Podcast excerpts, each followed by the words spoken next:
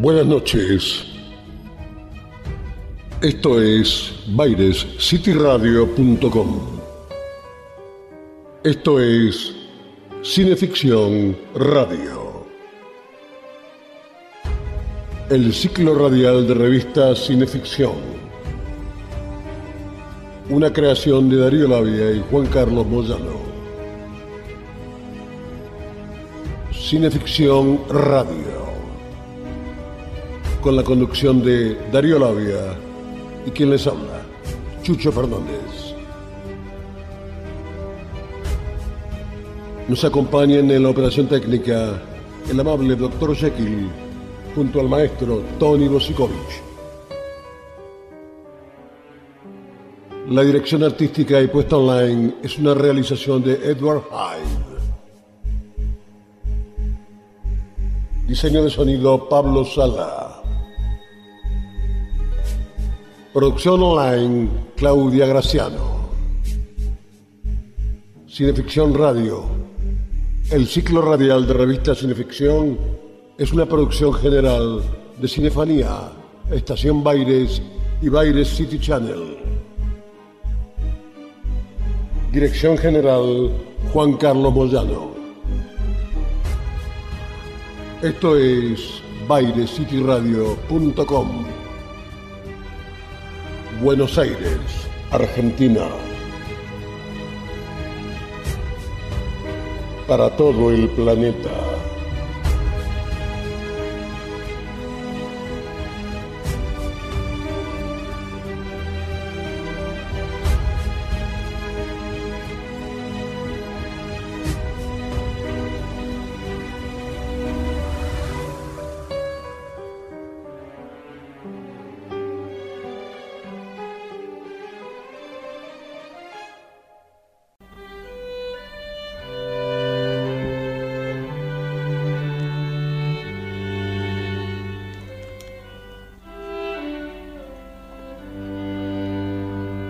Contemplé las casas de pálido color que tenía ante mí, que se veían como ganado viejo y entristecido, rejuntados unos con otros bajo la lluvia. Habían sido edificadas sin criterio y se veían como maleza que surgía del suelo se construyeron encima de una amarillenta muralla de piedra, único vestigio en pie de una antigua construcción de unos tres siglos atrás. Las levantaron sin criterio, sin tener en cuenta las demás. Aquí media casa, esquinada, allá otra,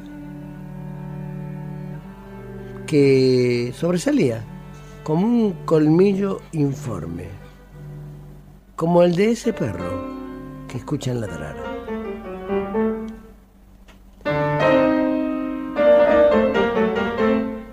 Las calles se me aparecían entonces como hileras de casas contrahechas, con sus habitantes dementes, representando el papel de seres humanos Bajo el oscuro y triste cielo parecían dormidas, sin percibirse nada de la vida hostil que en ocasiones emanaba de ellas, cuando la bruma de los atardeceres de otoño se estancaba en las calles y ocultaba su mímica gestual apenas perceptible.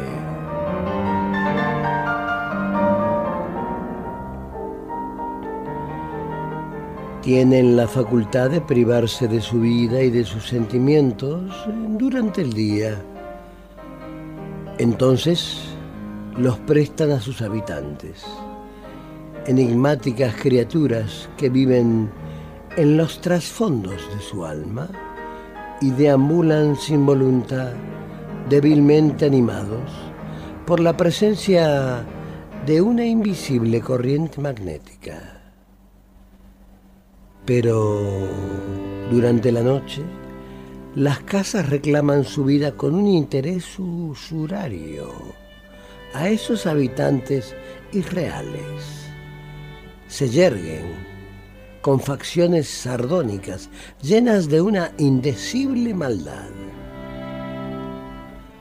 Las puertas se transforman en fauces entreabiertas y gargantas capaces de lanzar estridentes gritos.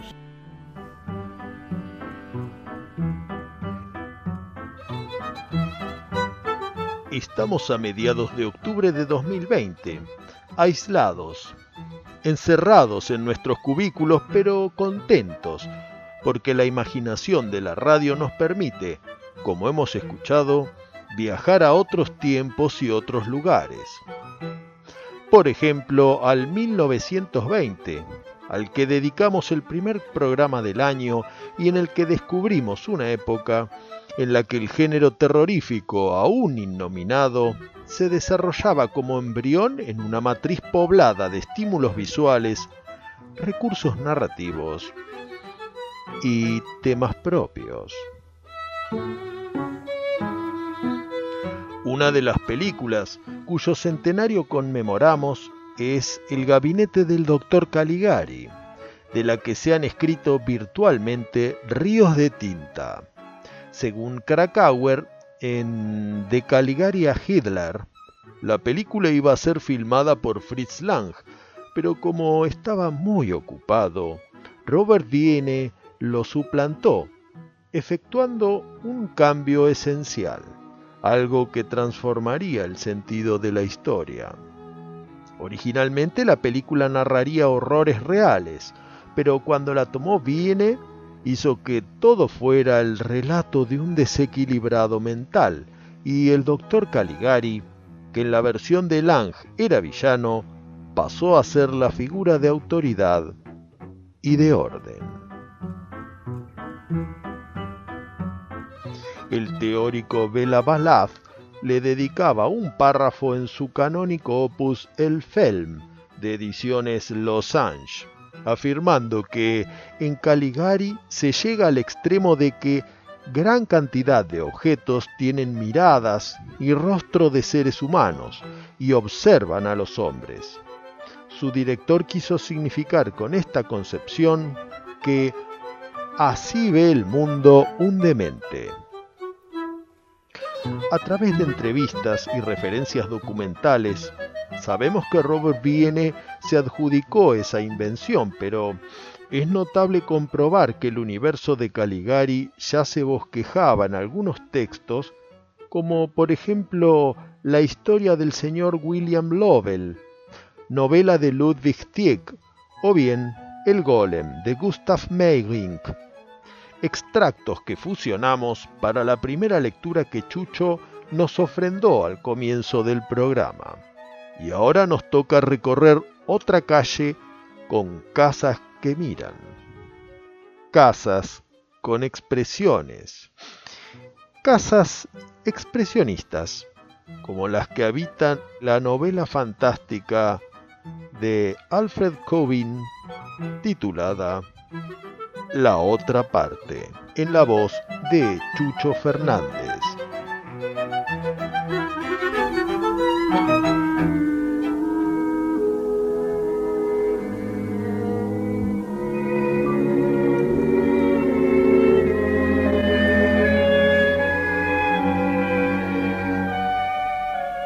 Las casas desempeñaban un papel importante en la ciudad. A menudo tenía la impresión de que la gente estaba allí debido a esas casas y no viceversa. Los verdaderos individuos eran aquellas construcciones mudas y, sin embargo, de una significativa elocuencia.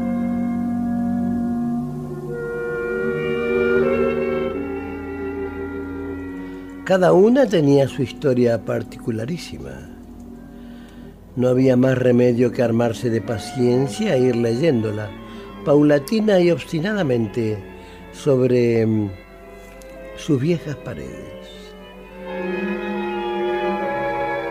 Aquellas casas diferían muchísimo entre sí en cuanto a humores y temperamentos. Muchas se odiaban mutuamente y querían rivalizar a toda costa. Había algunas horriblemente gruñonas y malgeniadas, como la lechería de enfrente, y otras que parecían algo impertinentes y lenguaraces. Como por ejemplo mi café. Algunos pasos calle arriba, la casa en que vivíamos, era una tía vieja y quejumbrosa. Sus ventanas, que miraban siempre de reojo, se me antojaban cargadas de malicia y ávidas de chismorrear. Mala, muy mala era la gran tienda del señor Blumhentich. En cambio, la herrería, situada junto al almacén, lucía ruda y jovial. Y la casita contigua, que pertenecía al inspector del río, se veía despreocupada y casquivana. Pero mi favorita era la construcción que hacía esquina a la vera del río, el molino. Tenía una cara muy graciosa, totalmente enjalbegada y con un musgoso tejado a guisa de capucha. Mirando hacia la calle, una gruesa viga sobresalía en la parte más alta de la pared como un magnífico puro. Sin embargo, al llegar a la altura de los tragaluces, su expresión se tornaba algo curiosa y astuta. Este molino pertenecía a dos hermanos, o quizás ellos le pertenecían como a una madre, sus dos únicos hijos. Podría seguir contando muchas cosas al respecto, si tuviera la seguridad de que los oyentes llegasen a interpretar su compleja interrelación como yo deseo. Así, por ejemplo, después de algún tiempo me pareció notar que las casas de una calle constituían algo así como una familia. Incluso cuando había pleitos internos, por fuera presentaban un aspecto uniforme. Allí, en la desolada ciudad, se me ocurrían ideas que nunca habrían pasado por mi mente en otros lugares del mundo civilizado.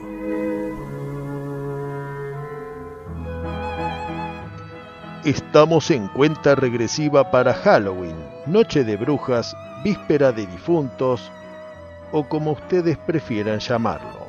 Así que esta noche la tomaremos libre y les ofreceremos algunas de las mejores columnas de nuestros 45 anteriores programas.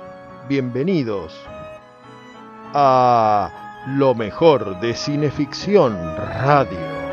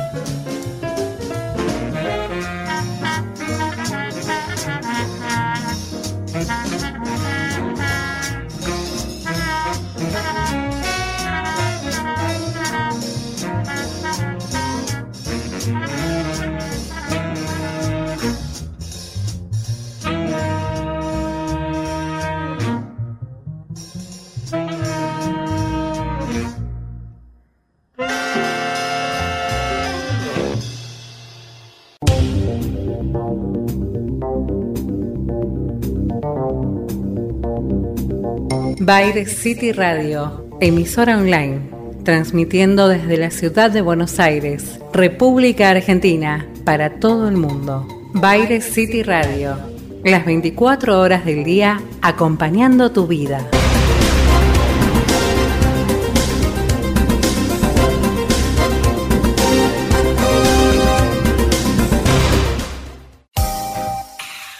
Kamauer Rental, estudio y fotografía.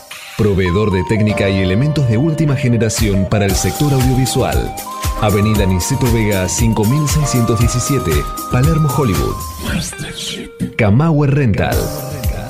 Contáctenos en info.kamauer.com.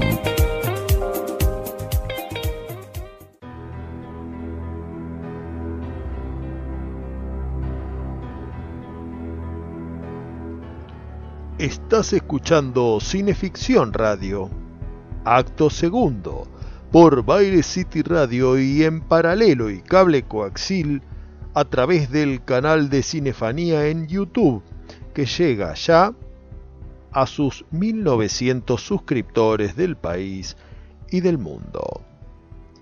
Dice el abuelito, de bien nacidos es ser agradecidos, así que le mandamos nuestra gratitud en primer lugar a dos damas, Claudia y Clarita Basalo, también a José Iacona. Recuerde, si usted tiene una idea y es una persona encomiable, registrarla en Estudio Iacona es lo más razonable. Un saludo grande a Luis Bordis, permanentemente aportando ideas viables y propuestas de negocios internacionales, gracias a Tibordis y a Star Losers. Un saludo a Marcos Palacios, a quien ya empezamos a desear mucha merd para la presentación de su libro Fantasía y Terror de una mente equilibrada, que se hará en la ciudad de Albacete el próximo sábado 31 de octubre. Gracias Diego Puglisi, cuya ilustración homenaje a Tiburón, el clásico de Spielberg, promocionó uno de nuestros flyers esta semana a Tony Bosikovich y Claudia Graciano, que nos emiten por bairecityradio.com, y a Roberto Schenone, CEO de Argentina Comic Con, con quien ya nos comprometimos para la próxima e inminente edición. Deseamos fuerza y ánimo a Alexis Puig, que bajo aislamiento gareño sigue de lunes a viernes a las 23 horas en Cultura Pop por Pop Radio. Saludos a Seba de Caro, también de lunes a viernes pero a las 10 a.m. por Radio Sí, con Un Mundo Feliz.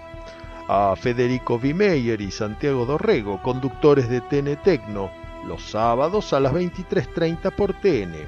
A Hernán Moyano, que está los viernes a las 20 horas con el Pacto Copérnico a través del Twitch del Pacto Copérnico. Y por último, a Marcelo Pocavida, que este viernes en Bodybag, su programa de autor comprometido con la contracultura por Chico Bomba Radio, nos ofreció Tirando Manteca al Techo, sobre cajetillas, perversos y pirados en el extinto Buenos Aires del siglo pasado y con un invitado de lujo, Bobby Flores. Recomendamos historias extraordinarias de terror con el querido Chucho Fernández que ofreció tres nuevas interpretaciones. El gigante egoísta de Oscar Wilde, El vampiro de Víctor Juan Guillot y Los hermanos siameses de El monje loco Sintonícenlo a través del Twitch de Baires Radio HD, sábados y domingos a las 0 horas. Bueno, ahora es preciso refrescarnos con algo de San Ra, así que hacemos un interludio musical y enseguida volvemos.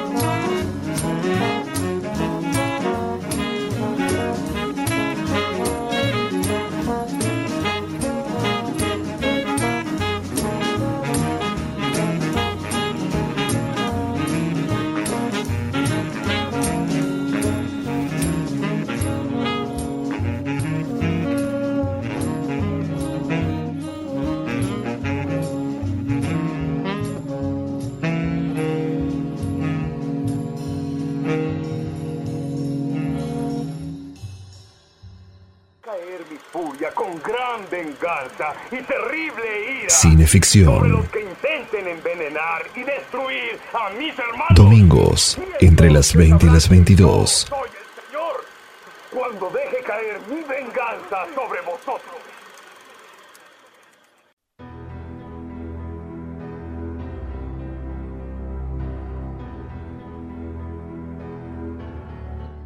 Bienvenidos a Cineficción Radio, acto tercero. El acto del horror de la naturaleza. El horror fágico. El horror de ser ingeridos por un depredador más pesado o numeroso que uno mismo. Pero comencemos por el principio, por interrogarnos. ¿Qué somos? apenas conductos por los que introducimos comida para luego expulsarla. Si somos lo que ingerimos, es posible que seamos algo tan efímero como un mero plato de comida. La comida es la única chance de permanecer con vida y en el desesperado intento de cada uno por aferrarse a ella, la alimentación es el único rito que venimos llevando a cabo desde tiempos inmemoriales, cuando no éramos más que una insignificante célula del tamaño de una ameba. Veamos cómo Natura dota a seres inferiores de un formidable apetito como el de estas prolíficas palometas que en el film piraña de Joe Dante se sacían zumbando de placer.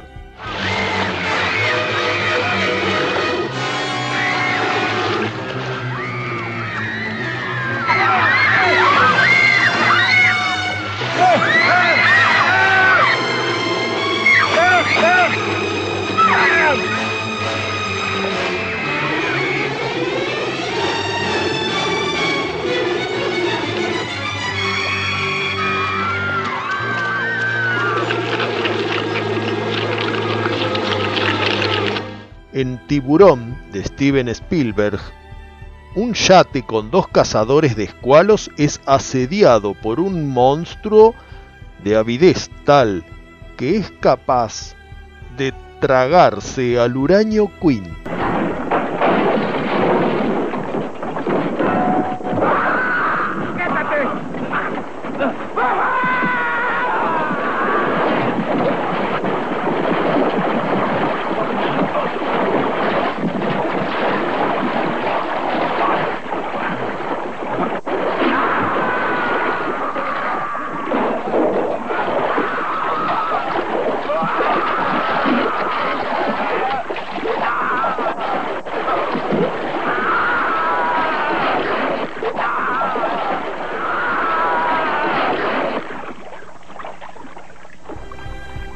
En cierta época, Italia se especializaba en replicar éxitos de Hollywood.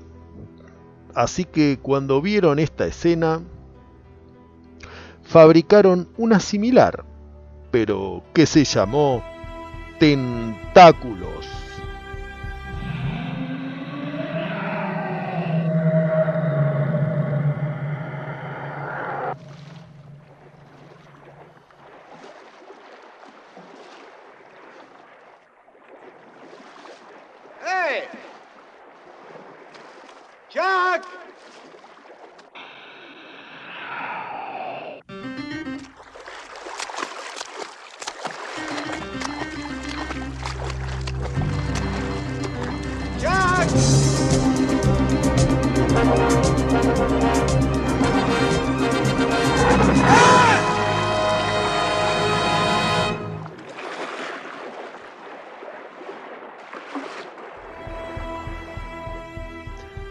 El pasado, el capitán Ahab se encarnizó con cierto cetáceo blanco. En los maravillosos años 70, Richard Harris se las vio con Orca, la ballena asesina. Y si no me creen que un primo cercano de los celestiales delfines pueda ser tan mala entraña, escuchemos cómo le arranca de cuajo una pierna enyesada a la pobre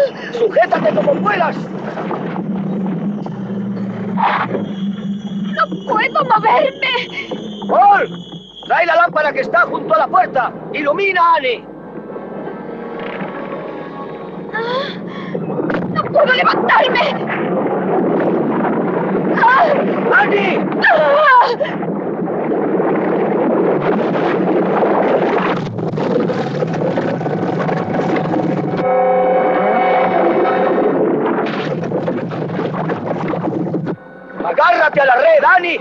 ¡Sujétame, Paul!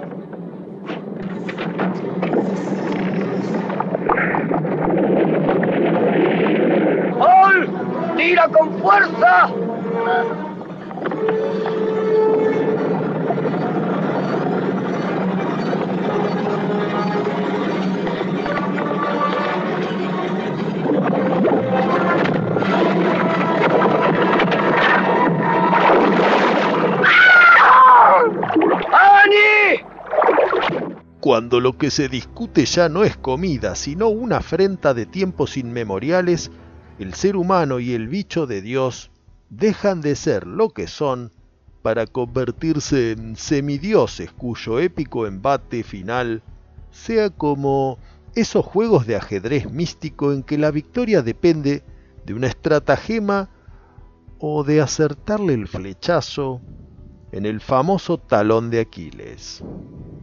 En su desesperado intento el jefe Brody le apunta a un tanque de oxígeno que, encastrado en las aún hambrientas mandíbulas, y de ahí el título original de lo que sería toda una franquicia, será su última esperanza de vivir o ser alimento de escualos.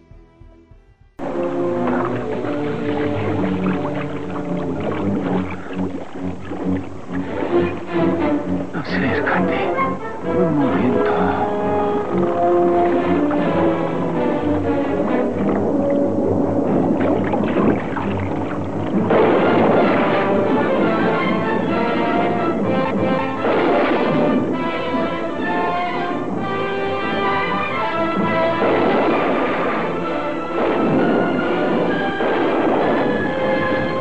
Miserable.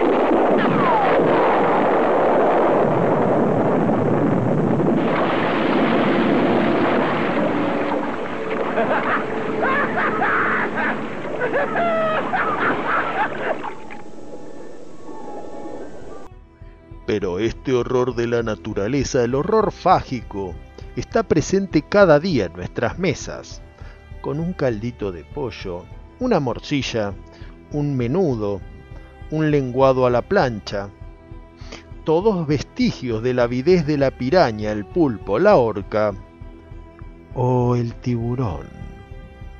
Hay quienes adoctrinan contra la ingesta de cualquier alimento que provenga de animales que tengan ojos, esto sin duda alguna condena a todos los militantes venganos al horror del Maccombo, ya que la lombriz es un anélido que no posee ojos. La alimentación forma parte del horror fágico y cualquiera que desee permanecer con vida debe dejarse de sensiblerías y reconocerse como criatura capaz de matar como cualquier ser vil o rapaz.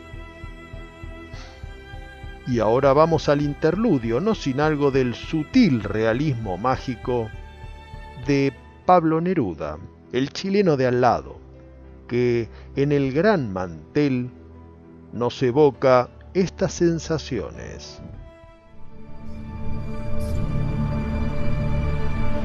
Tener hambre es como tenazas, es como muerden los cangrejos, quema, quema y no tiene fuego. El hambre es un incendio frío. Sentémonos pronto a comer con todos los que no han comido. Pongamos los largos manteles, la sal en los lagos del mundo, panaderías planetarias, mesas con fresas en la nieve y un plato como la luna en donde todos almorcemos.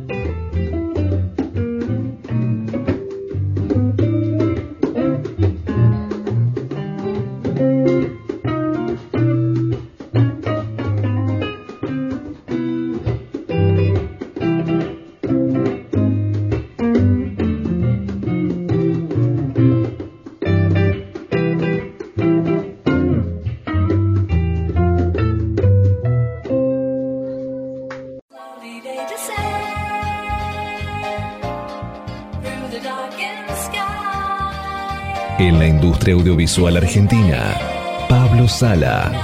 Música original y diseño de sonido para todo tipo de films. Pablo Sala. Contactanos en música arroba pablosala.com.ar Cine Ficción Radio. Espeluznantes historias de terror.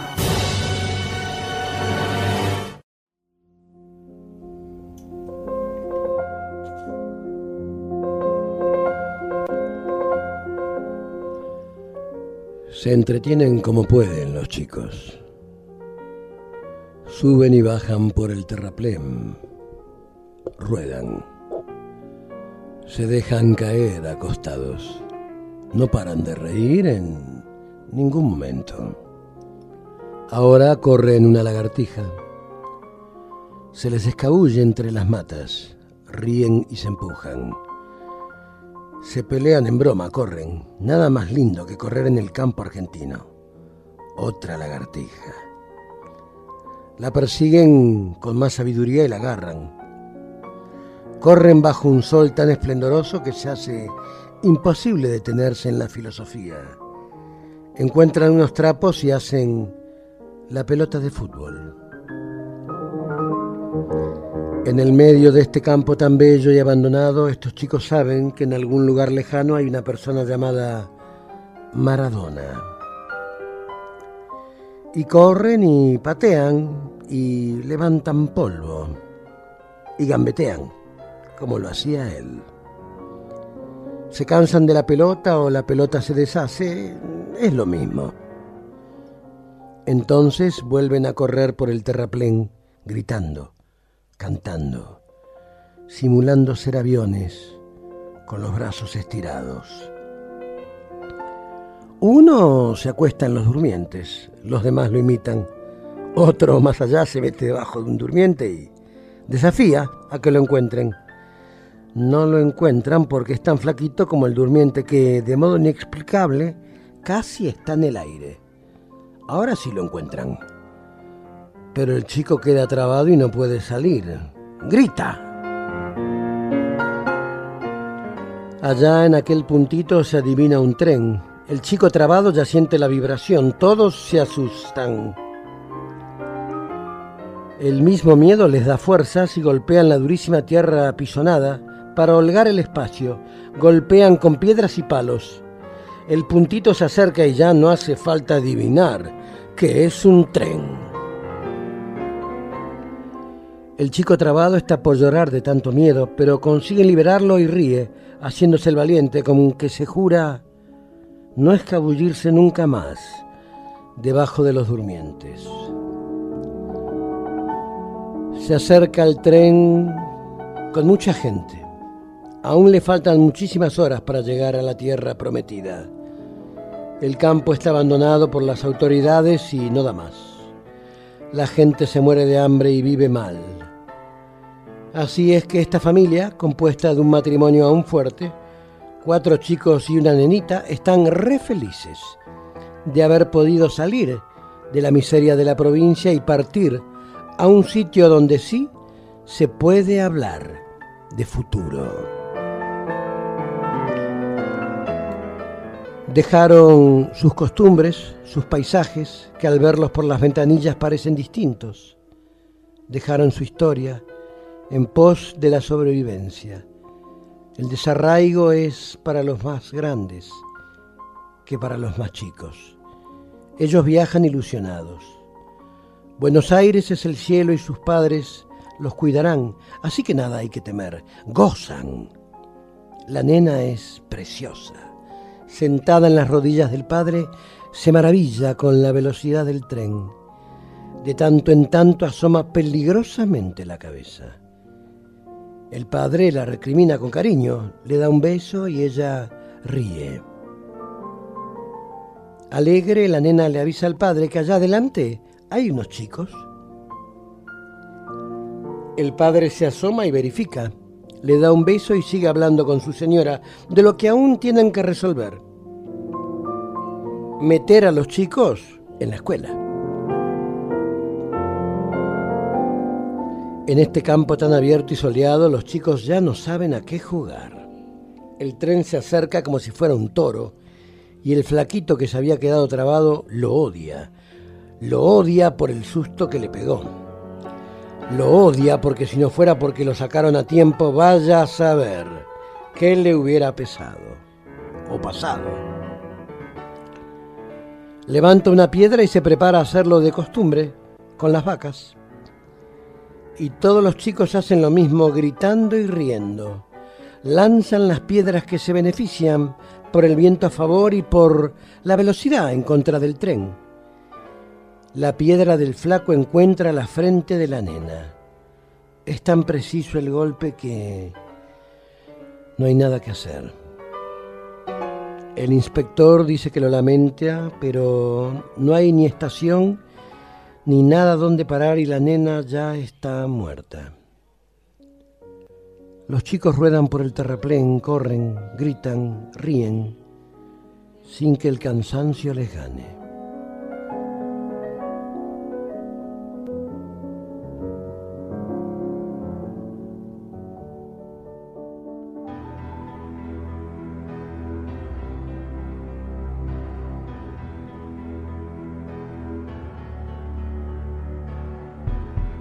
Esto es Cineficción Radio, acto cuarto por Baire City Radio.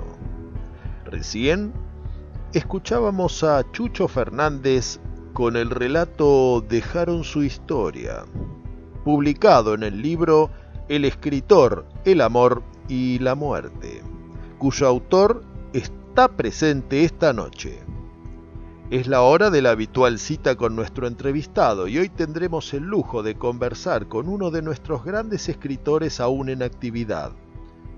En nuestras charlas de café fluyen los recuerdos. Nos cuenta anécdotas con sus amigos escritores. Pibes como Borges, Bioy Casares, Marco de Nevi y muchos más. Pero no charlamos solamente del pasado que pasó, sino del presente en el que materializa los proyectos, que serán nuevos libros en el futuro. Nos referimos a nuestro amigo don Enrique Medina. Querido Enrique, con la publicación de Las tumbas en 1972, sacudiste al mundo de las letras al incorporar temas poco frecuentados por la literatura argentina este libro, aún en la actualidad, sigue siendo leído por las nuevas generaciones. ¿Por qué pensás que tuvo tanto impacto en la década del 70? Hola querido Darío, felicitaciones por tu programa. Bueno, yo supongo que el libro en su momento tuvo una singularidad que lo ayudó a destacarse sobre el resto de la literatura de ese momento, ¿no? Em, creo que eh, yo aproveché el tema, desconocido hasta ese momento, y al mismo tiempo una escritura muy eh, suelta, muy libre, eh, creo que ayudó a que el producto en sí fuera digamos notable para ese momento, ¿no? Eh, eso ayudó mucho.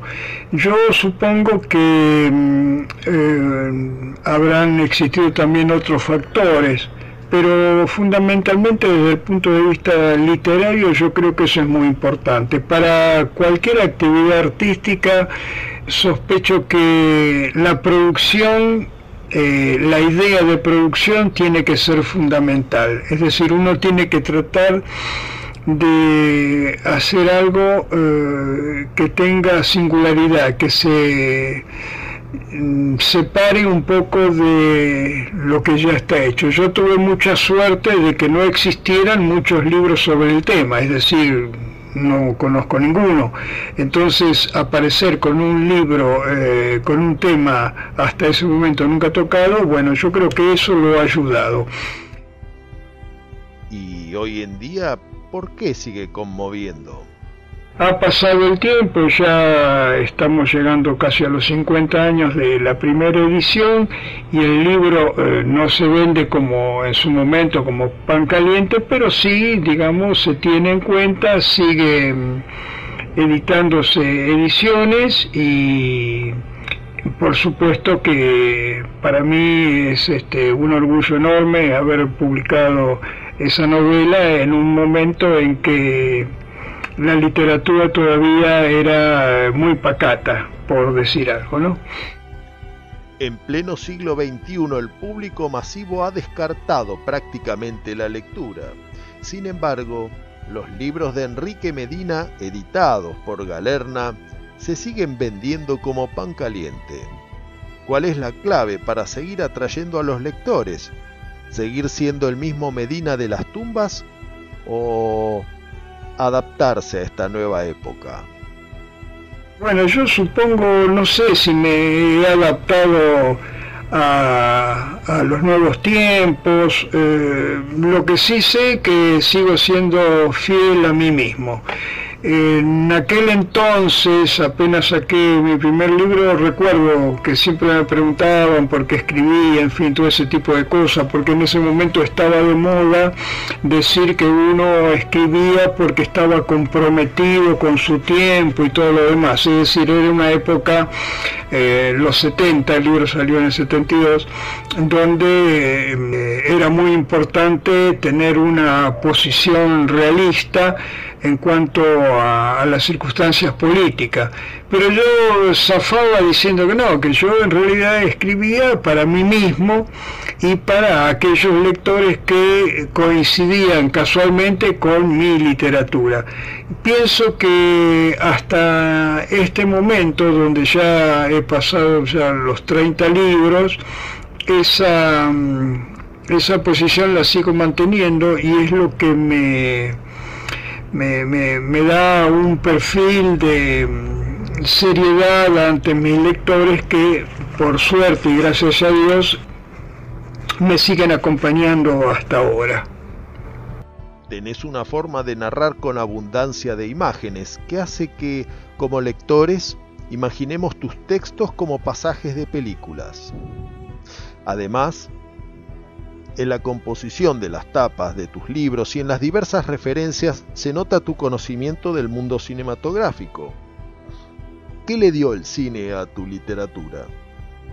Eh, tenés razón, Darío, cuando vos eh, decís que eh, mi literatura tiene mucha imagen. Y sí, es así porque eh, primero, en algún momento dado, me tuve que ganar la vida como fotógrafo, estudié fotografía, eh, trabajé de fotógrafo freelance y eh, fundamentalmente me integré al cine en la época de Raúl de la Torre, en la época de Néstor Paternostro, trabajé en dos o tres películas de eh, gente de vanguardia y eso me ha dado una impronta muy, eh, muy visual. ¿no? Creo que también las novelas policiales que yo leía en mi infancia han este, influido mucho.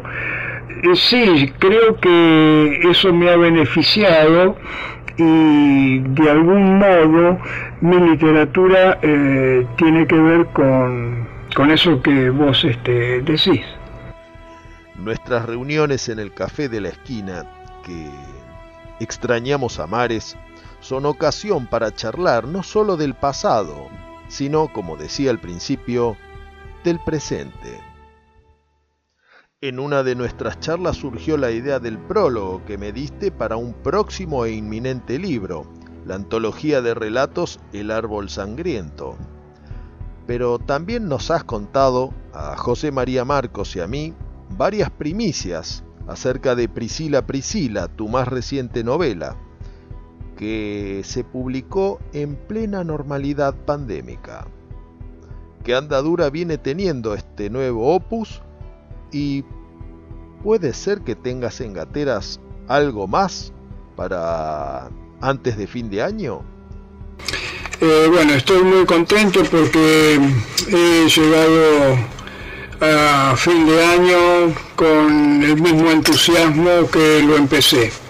Estoy feliz porque escribí dos novelas, ya publiqué una, Priscila Priscila se llama, que es una novela que me deja muy contento, muy feliz porque creo que eh, reúne lo, mejor de mi estilo literario es el drama de una mujer a la que le roban la nena para el mercado negro. Bueno, esa novela había quedado enganchada justo cuando apareció la pandemia, había quedado atrapada en la imprenta, pero por suerte eh, después que se abrió un poco el panorama pudo salir.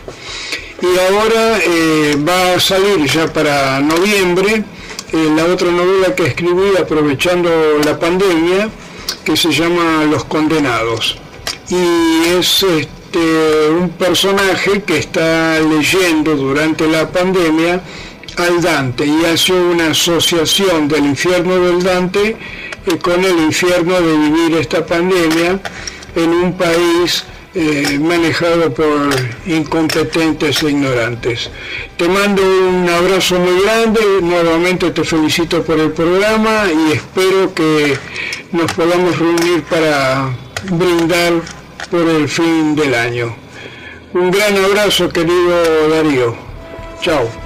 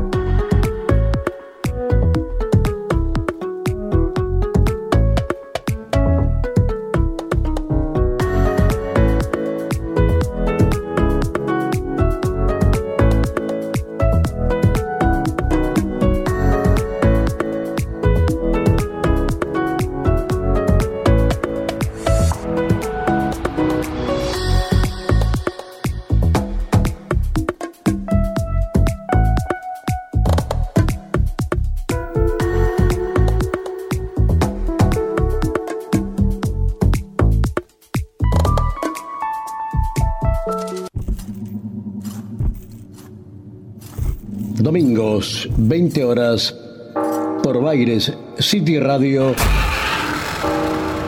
Cineficción Radio. Sorprendentes historias de terror. De la mano de Darío Labia y Chucho Fernández. En vivo por bairescityradio.com.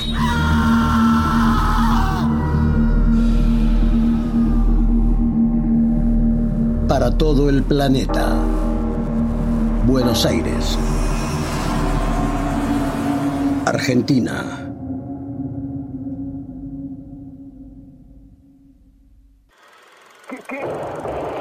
No se deje intimidar por el cine y los matones de Marcelius Wallace. Cineficción. Para estar bien informado y esquivar todas las balas. Para adquirir cineficción, consulte en cinefanía.com. Ya todos ustedes saben que el señor Lucreci es actualmente, sin duda de ninguna especie, el mejor catador de vinos del mundo. ¿Eh? Tonterías. Tonterías. Yo entiendo de vinos tanto como puede entender él. Bueno, vamos a continuar. Digo que puedo reconocer cualquier vino por el sabor, igual que lo haga otro. ¡Quietos! ¡Quietos! Tiene miedo de enfrentarse conmigo, ¿eh? Cobarde. Presuntuoso. Un momento. Por favor. Señor, si lo que intenta usted no es solamente provocar el escándalo, ha formulado una acusación muy grave y muy seria. Una acusación que estoy dispuesto a demostrar plenamente. Es decir, si quiere usted correr el riesgo. Bien, pues nos arriesgaremos. ¿De veras? Sí, claro que sí. Me llamo Fortunato Lucreci, eh, para servir a usted. Montresor Herringbone. Pero bueno, ¿a qué esperamos? Que sirvan el vino.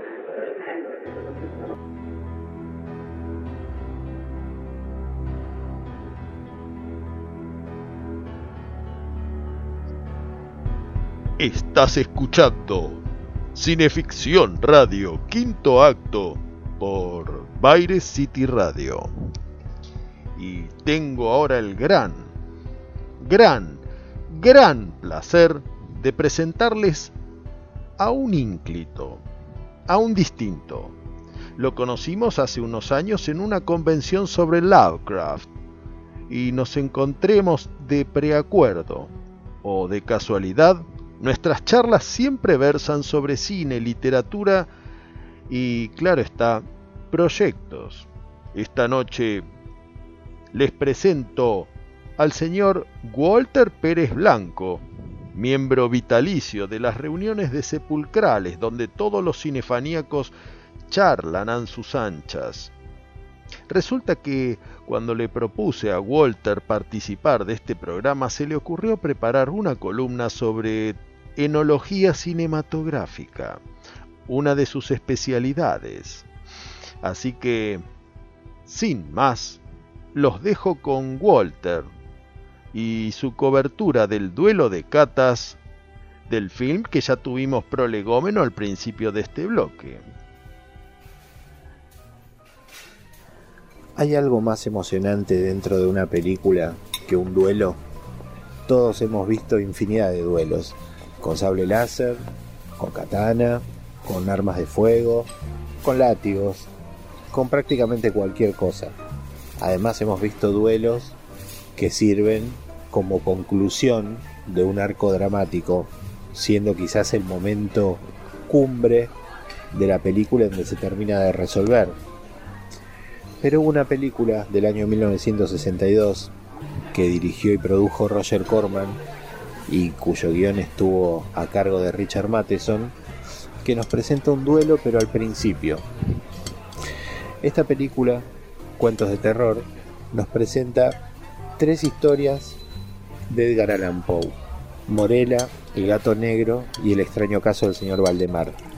Pero en el caso del gato negro, Matheson como guionista se vale de el remate del cuento del gato negro, pero estructura el relato basándose en otro cuento de Poe que es El tonel de amontillado.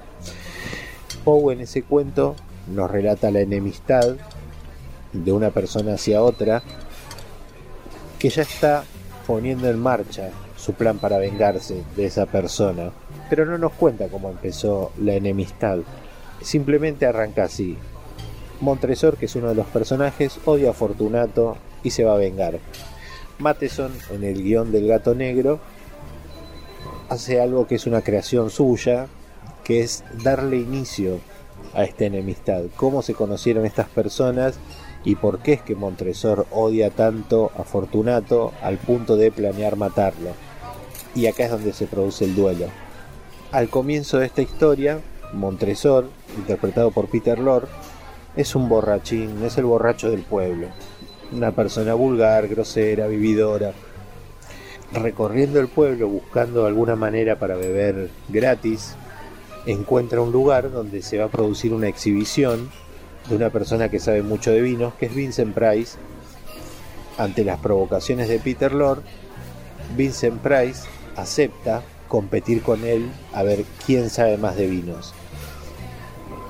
Matheson lo hizo en otras obras también, lo de de alguna manera enfrentar a la academia contra la escuela de la calle. En este duelo de, entre catadores de vino, aparentemente Matheson se valió de fuentes que le informaron eh, con buen tino qué clase de bebida dentro del mundo vitivinícola de mediados del 1800 realmente podían constituirse como grandes vinos. Pero bueno, más allá de eso, eh, y comparándolo con una cata en la vida real, el duelo que sostuvieron Montresor y Fortunato cumple con una regla. En realidad las reglas cada vez se homologan a un nivel internacional, pero durante muchos años fue como lo estandarizado que primero se dijera, por ejemplo, el tipo de uva, luego la región y finalmente la marca comercial o la bodega. En el duelo que mantienen Fortunato con Montresor, Vincent Price con Peter Lord. La primera bebida que prueba Fortunato es un Pinot Noir, y la nombra así, que es el tipo de uva, de la región de Borgoña y de la bodega Claude Bouchot. Cuando llega el turno de Montresor, él también acierta con un vino Borgoña, de la región Borgoña, de la bodega Volnay. Para la segunda tanda, Fortunato nombra primero la región, que es Burdeos, después nombra el tipo de uva, que es Cabernet, y la marca, que es Chateau Margaux. Es más, acota, un poco fuerte para hacer un Margaux. El último vino que prueba Peter Lord simplemente dice Chateau Village y nada más. De los cuatro vinos que se nombran, que tienen un nombre propio de una bodega, si alguien sintió curiosidad por esto que estoy contando, si quiere probarlos, tres todavía existen y se pueden conseguir. El que ya no se hace más es el Chateau Village. Pero los otros tres sí se pueden conseguir y de hecho el Chateau Margot, la botella, ronda los 2.000 dólares. Hay dos cosas más que quisiera decir sobre este duelo de catadores. Y es que en una cata de la vida real hay tres instancias que son básicas, que son la visual, la olfativa y la gustativa. Que Montresor, el personaje de Peter Lord, que es una persona vulgar, no siga estos tres pasos y simplemente trague, se entiende. Pero en el caso de Vincent Price, que encarna a un conocedor y que hasta tiene su implemento, el catavinos, eh, no lo usa como se debe, lo usa de vasito, se sirve y toma de asorbitos y hace sus morisquetas y con su histrionismo habitual, pero no le dedica tiempo ni a la etapa visual ni a la olfativa. Y otro punto a tener en cuenta, comparándolo con una cata real, es que cuando se prueban varios vinos, trata, se trata de ir del más liviano al más complejo. Y en el caso de, de Vincent Price se cumple, porque el primer vino que le dan es un Pinot Noir, pero en el caso de Montresor no porque le dan un Borgoña. Eh, y se empieza por vinos, digamos, más livianos, eh, para que la boca, los sabores tan fuertes de un vino no contaminen la prueba de un vino posterior. El duelo de cata entre Fortunato y Montresor termina, digamos, por abandono de Montresor.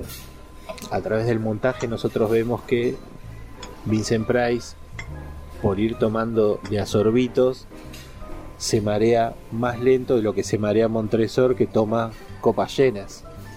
Montresor finalmente se desmaya y no puede valerse por sí mismo, por lo que Vincent Price, en un acto de solidaridad, lo ayuda a llegar hasta la casa. Ahí es donde conoce a la esposa, con la que luego empieza un amor clandestino, del que Montresor se entera.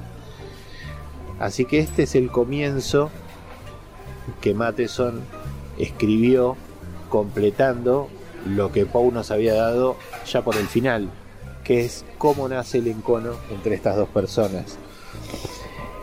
El final de la historia, los que leyeron El gato negro lo saben, los que leyeron El tonel de amontillado también lo saben, pero a mí me cuesta creer que un conocedor, un profesional del calibre de Fortunato, de Vincent Price, no se dé cuenta de que su copa de amontillado tiene un somnífero. Pero bueno, acá quisiera terminar con una frase de Cortázar aplicada a Fortunato, y es que él, sabiendo que no podía ser buena persona, eligió ser buena víctima. Muchas gracias Walter, sommelier del cine.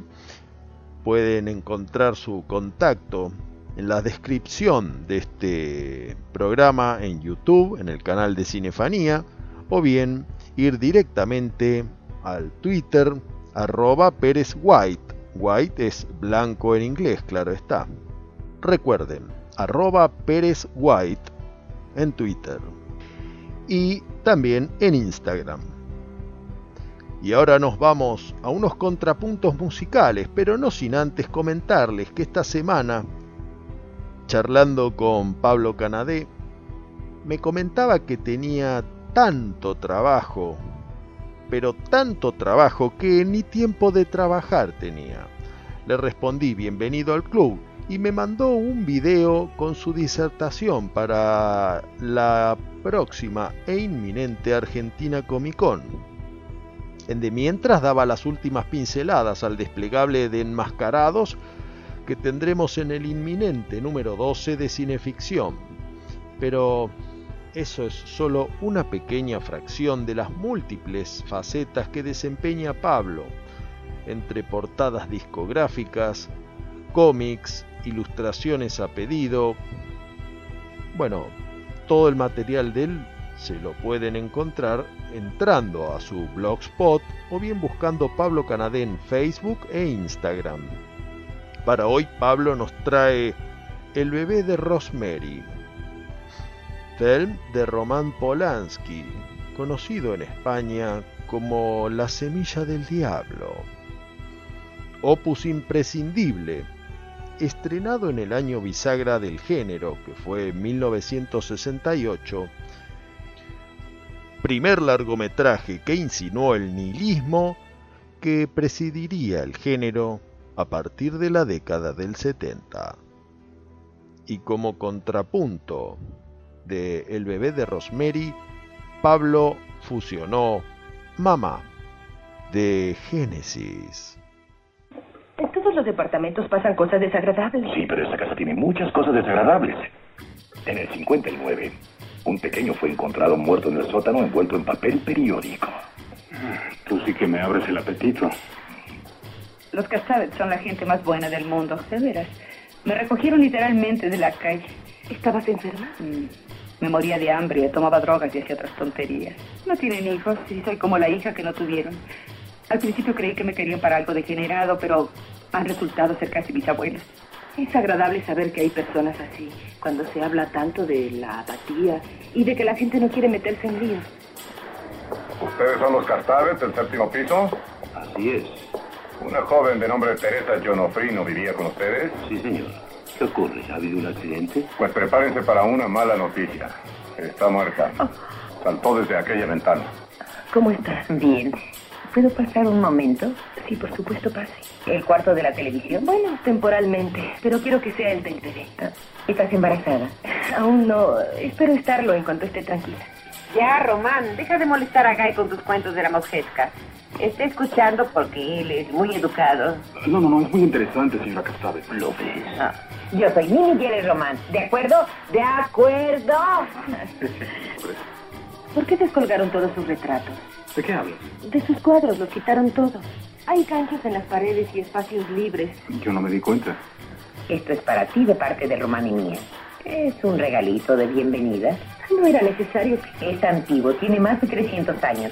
Lo que tiene adentro se llama tanaceto. Es de buena suerte. A veces me pregunto cómo puede ser la encargada de algo tan importante.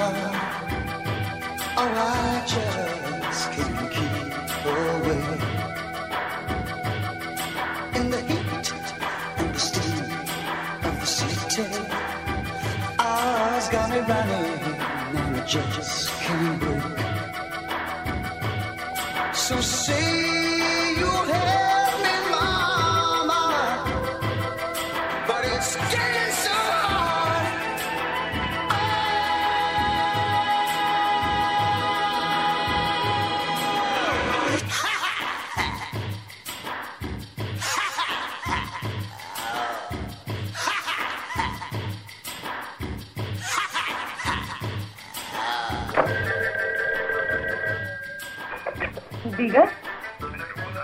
¿Doctor Hill? ¿En serio?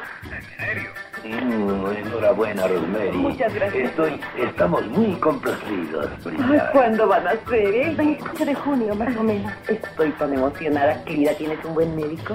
Sí, uno muy bueno. Uno de los mejores ginecólogos es nuestro querido amigo Abe Saperstein. No dejaré que vayas con un médico a quien nadie conoce. Eh, Por favor, no leas libros. Ningún embarazo ha sido igual que los que describen en los libros. Y no hagas caso a tus amigos. Minnie Castavet tiene un buen herbario. Voy a decirle que prepare una bebida diaria para ti que será más fresca, más segura y más rica en vitaminas que cualquier pastilla del mercado.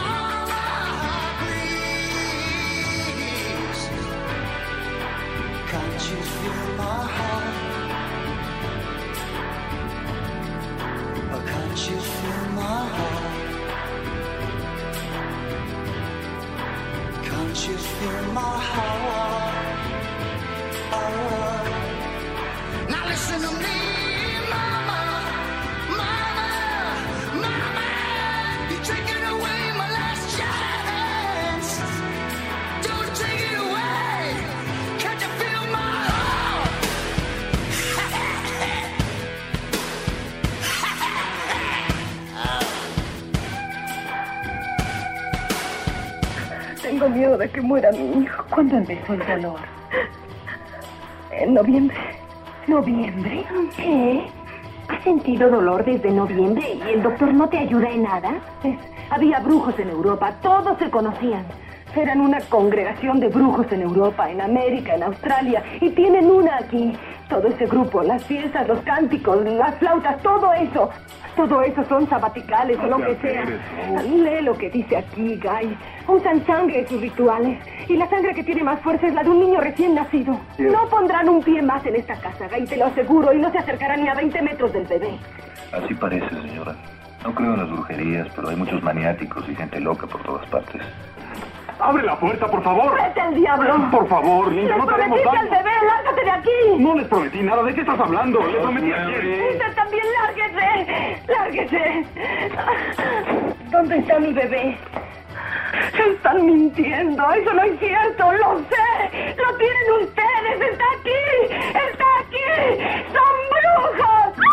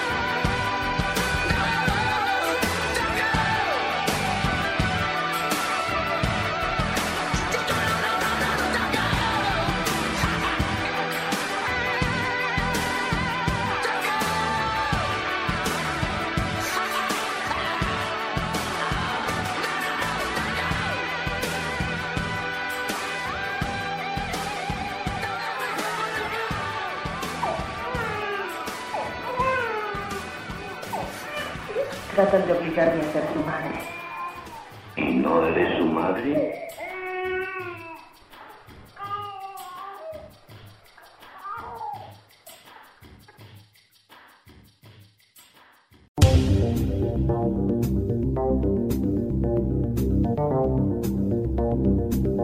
Bayer City Radio, emisora online, transmitiendo desde la ciudad de Buenos Aires, República Argentina, para todo el mundo. Bayer City Radio, las 24 horas del día acompañando tu vida.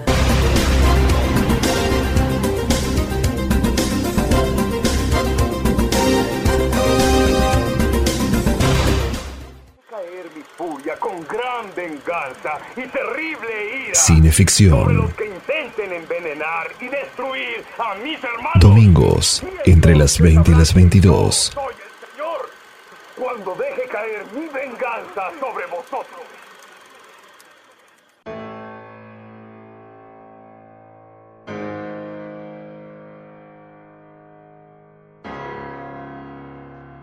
Bienvenidos a Cineficción Radio Último Acto.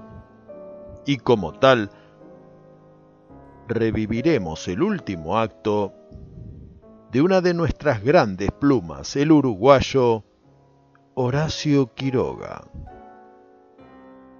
Nos vamos a la temporada 1987. Canal 13 emite la miniserie Horacio Quiroga, Personas y Personajes. Casi exclusivamente rodada en tierra misionera, con Víctor Laplace en una formidable caracterización. Y miren qué elenco. Susu Pecoraro, Emilia Masser, Bárbara Mujica, Federico Lupi, Lorenzo Quinteros, Miguel Dedovich, Franklin Caicedo. El director, Eduardo Miñona, aspiraba en principio a rodar un largometraje, pero debido a la crisis que afrontaba el país, se volcó por una miniserie, formato más fácilmente vendible al exterior, menos costoso y de inversión más rápidamente recuperable. Esta miniserie, hoy casi olvidada, si no fuera por el canal de YouTube El Perro en la Luna, que compartió sus episodios, nos plantea un emotivo cuadro entre Quiroga convaleciente en su cama de hospital y la enfermera que lo atiende. Vamos, vamos, haga caso. ¿Qué es eso que esconde? Nada, papeles. ¿Qué otra cosa puede tener un escritor? ¿Mm? Papeles, papeles. Te voy a dar. A ver, muéstreme. ¿Qué quiere que le muestre? Eso que escribe. No va a entender nada. Es el final de un cuento. Usted lea. Sin embargo, en la época en que Eduardo Miñona realizó este programa, no se conocían ciertos detalles que hoy sí. Bajando de Misiones a Buenos Aires para hacerse atender de una dolencia de próstata, Horacio Quiroga se internó en el Hospital de Clínicas. El escritor, de 58 años, aún tenía una pequeña aventura por vivir. Acostumbrado a dar paseos por el hospital y sus inmediaciones, una tarde, Quiroga bajó al subsuelo donde los médicos mantenían oculto a un paciente monstruoso. Vicente Batisteza, hombre aquejado de una grave enfermedad, síndrome de proteo, es decir, crecimiento excesivo de piel, huesos y tumores en la parte superior del cuerpo. Es el mismo padecimiento del célebre Joseph Malek, el hombre elefante. Quiroga esperó a que médicos y enfermeras estuvieran lejos, se deslizó por los pasillos y se acercó a la habitación prisión donde Batisteza estaba confinado. Lo saludó y le habló. El monstruo, desacostumbrado a estar con nadie que no le estudiara o no le hiciera pruebas, respondió. Y por un rato volvió a sentirse persona. Batisteza le contó de su encierro y algunas vicisitudes de su vida, en el campo y en la ciudad. Quiroga se despidió sin prometerle nada, pero al otro día habló con los médicos y los coaccionó para que sacaran a ese hombre de ahí y lo trajeran a la otra cama de su misma habitación. El juez de paz. Permítaseme imaginar ahora, durante su largo viaje final a la deriva, debió haber pensado, no se vive en la selva impunemente, ni cara al Paraná.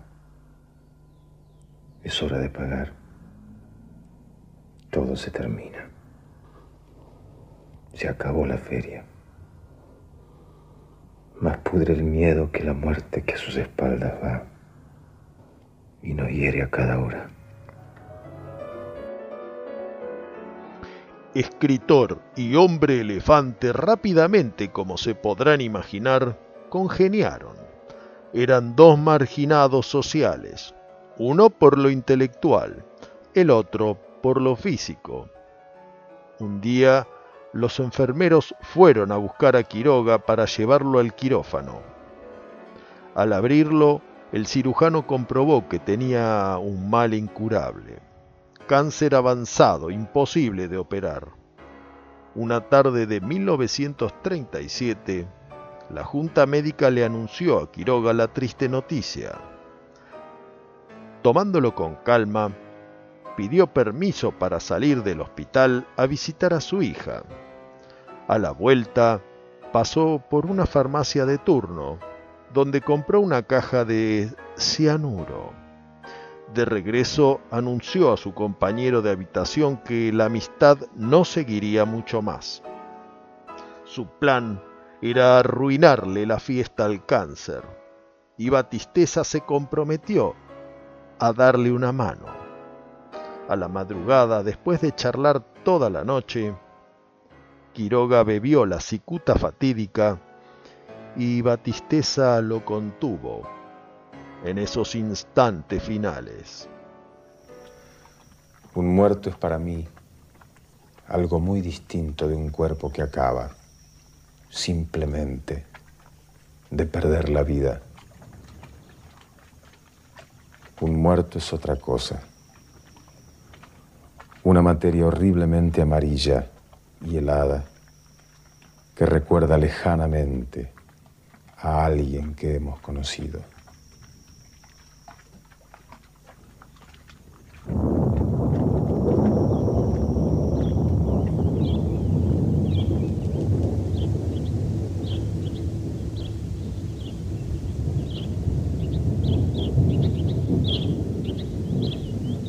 Volvemos a la selva misionera, aquella que Horacio Quiroga caminó. Y esos truenos que anuncian tormenta nos avisan también de que otra cineficción radio terminó.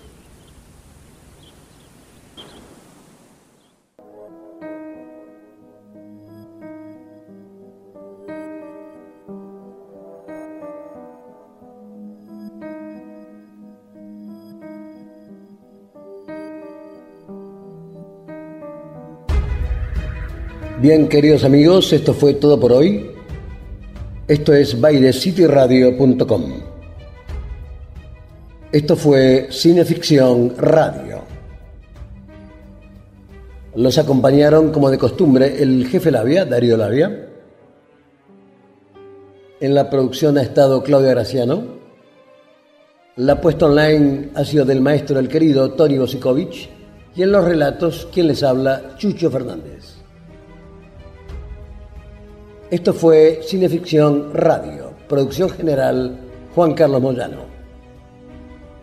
Nos volveremos a encontrar el próximo domingo entre las 20 y 22 horas por aquí, por bairescityradio.com. Será hasta entonces. Buenas noches. Fuera de línea. Gracias.